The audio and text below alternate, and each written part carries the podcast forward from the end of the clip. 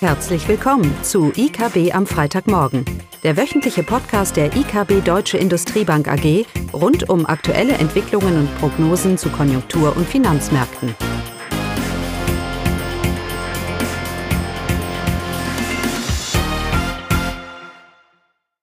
Hallo und willkommen zu IKB am Freitagmorgen, heute mit Klaus Bauknecht und mir Eugenie Wiebe.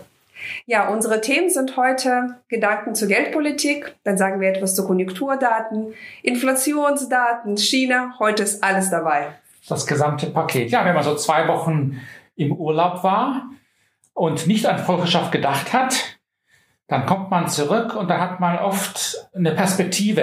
Äh, man sieht die Sachen etwas anders. Man ist nicht mehr in diesem Hamsterrad gefangen.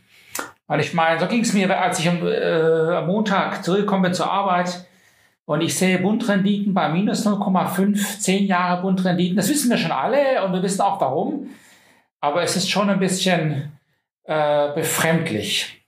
Vor allem, weil ja der Konjunkturausblick insgesamt sich aufhält. Das mag jetzt schwer zu glauben sein. Wir leben im zweiten Lockdown, im verschärften Lockdown.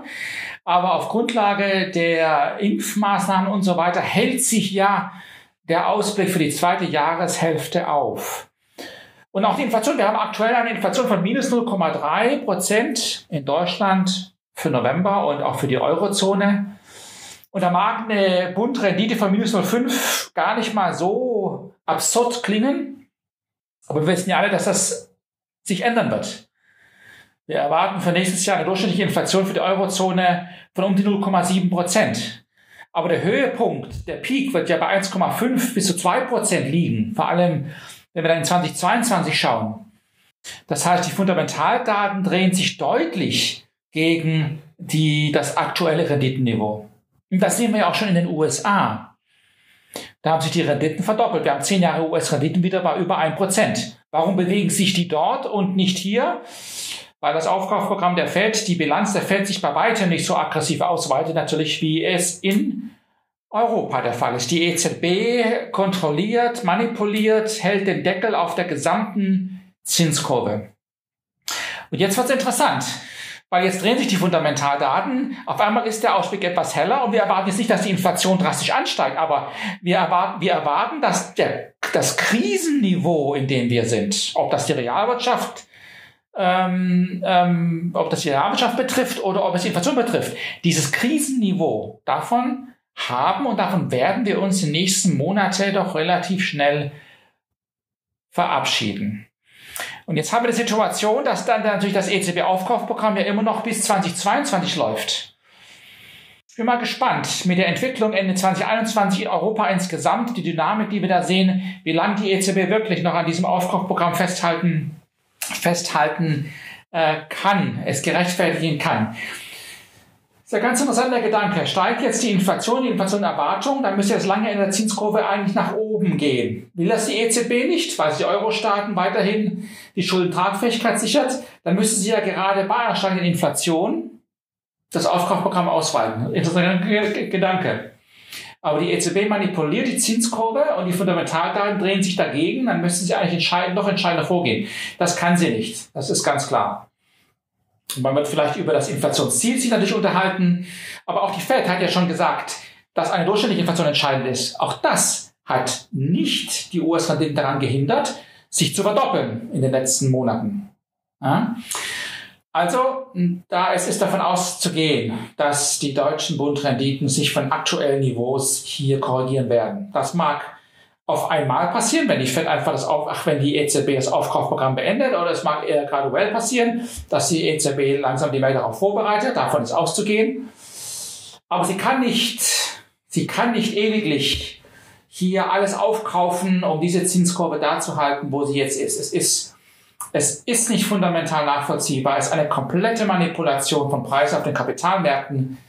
Und die Fundamentaldaten werden es der EZB dieses Jahr und vor allem nächstes Jahr immer schwerer machen, diese Politik aufrecht zu erhalten. Von daher ist da eine gewisse Korrektur am langen Ende zu erwarten. Da, da halten wir fest, wie wir es auch schon in den USA in den USA sehen. Ja, warum sind wir denn so positiv über die Konjunktur? Kommen wir so ein bisschen jetzt auch auf Europa auf Deutschland zu sprechen. Und ähm, grundsätzlich haben wir die Einschätzung, und ich lese jetzt schon wieder in der Zeitung überall, dass infolge des verlängerten Lockdowns die Prognosen wieder nach unten revidiert werden. Alles purzelt wieder bergab. Ähm, ist für mich irgendwie nicht nachvollziehbar.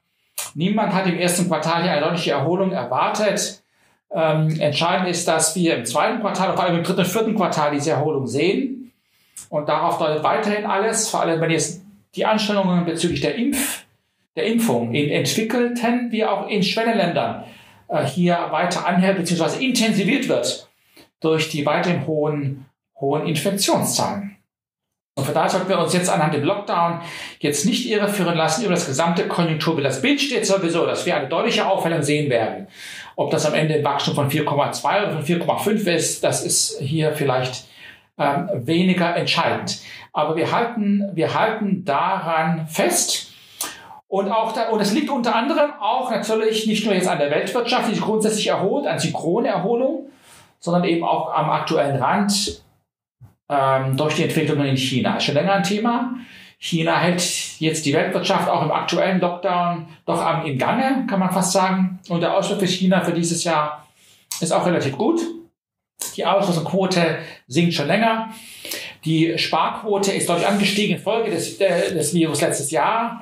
Im letzten Jahr ist davon auszugehen, dass der private Konsum in China dieses Jahr auch deutlich zulegen wird. Die Konjunkturindikatoren auch im aktuellen Rand sind weiterhin sehr positiv.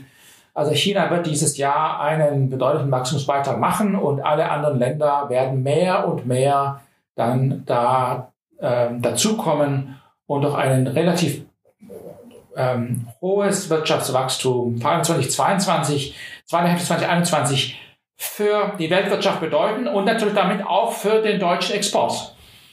Und Caroline, ach Eugenia, Entschuldige, Eugenia, die Zahlen äh, auch am aktuellen Rand mit all dem Lockdown und der Sorge äh, sind aber weiterhin nicht so schlecht, oder? Ganz genau, ja. Wir starten äh, in das neue Jahr mit positiven Meldungen jetzt für Deutschland, für die deutsche Industrie. Äh, wir fangen mit dem PMI-Index an, der jetzt für Dezember veröffentlicht wurde. Der Index zeigt, dass der Industriesektor wieder Wachstum vermeldet. Jetzt trotz Corona, wie Klaus gesagt hat, trotz der Lockdown-Regelungen. Der Index ist im Dezember von 57 auf 58,3 Punkten angestiegen und erreicht somit den höchsten Stand seit Februar 2018. Die Unternehmen berichten über steigende Nachfrage, auch Asien, vor allem China. Und der Zuwachs ist äh, sowohl bei der Produktion als auch bei den Neuaufträgen zu verzeichnen. Und die meisten Hersteller blicken doch optimistisch auf das Jahr 2021. Auch bei Auftragseingängen ähm, kann, also die Auftragseingänge können den äh, Erholungskurs weiter fortsetzen. Ähm, die Auftragseingänge im verarbeitenden Gewerbe steigen jetzt im November um 2,3 Prozent zum Vormonat. Wenn man das jetzt mit Februar vergleicht, also Februar 2020 vor Krisenniveau, dann sind die Aufträge um 4 Prozent angestiegen. Die Treiber des Anstiegs waren die Aufträge aus dem Ausland vor allem, die sind um 2,9 Prozent angestiegen. Ja, also insgesamt doch ein positives Bild. Genau, und darum bleiben wir auch weiterhin sehr positiv auf dem Deutsch, für den deutschen Aktienmarkt. Äh, wir haben ja da eine ziemlich positive Prognose auch rausgegeben. Ich bleibe dabei. Dass sich, äh, und, und wie sich der Aktienmarkt auch verhält, ist für mich fundamental nachvollziehbar. Ähm, und eine gewisse Korrektur am langen Ende der Renditen wird das kaum schaden. Äh, die realen Renditen in Deutschland und in Europa, die werden ja weiterhin relativ niedrig oder sogar negativ bleiben. Ja, wir gehen ja jetzt nicht von einer drastischen Zinsanhebung am langen Ende aus. Dafür ist sicherlich das langfristige Konjunkturbild für die Eurozone zu negativ. Und auch langfristige Inflationsentwicklungen, da kann man natürlich jetzt lange darüber sich unterhalten, was passieren wird. Ähm, aber wenn man Japan als Beispiel nimmt, natürlich kann man auch argumentieren, langfristig ist hier keine große Inflationsentwicklung vielleicht zu erwarten. Das mag alles sein. Aber was ich weiß, ist, dass äh, die Krisenniveaus, wo wir aktuell sind, die sind, die sind nicht haltbar. Und daher erwarten wir diese Zinskorrektur, aber wie gesagt, sie wird jetzt nicht drastisch ausarten, sodass sie auch den Aktienmarkt belasten, belasten könnte. Die Geldpolitik wird weiterhin reaktiv agieren müssen, unterstützend. Das ist natürlich ganz klar. Nur was im Moment abgeht, im Kontext der Entwicklungen für Inflation und für Wachstum, das macht, das ist absurd. Das macht immer weniger, immer weniger, immer weniger Sinn. Das ist zumindest mal unsere, unsere Einschätzung dazu. Du wolltest noch was sagen. Genau, bevor wir jetzt äh, schönes Wochenende allen wünschen würden, heute haben wir was zu feiern. Wir haben ein äh, Jubiläum. Heute nehmen wir die hundertste äh, Podcast-Folge auf. Ja, das ist doch was zu feiern. Zwei Jahre Podcast, da sind wir äh, stolz darauf. Und ähm, ja, wir würden uns wünschen, äh, wenn Sie Kommentare oder Themenvorschläge haben, dann bitte gerne an uns damit, damit wir unsere Podcasts noch interessanter und abwechslungsreicher gestalten können. Genau. Für eine konträre Meinung sind wir immer zu haben. Auf jeden Fall. Ja, dann schönes Wochenende. Tschüss. Tschüss. Das war das wöchentliche IKB am Freitagmorgen. Sie wollen immer über neue Ausgaben informiert bleiben? Dann direkt den Podcast abonnieren. Oder besuchen Sie uns unter www.ikb-blog.de slash podcast.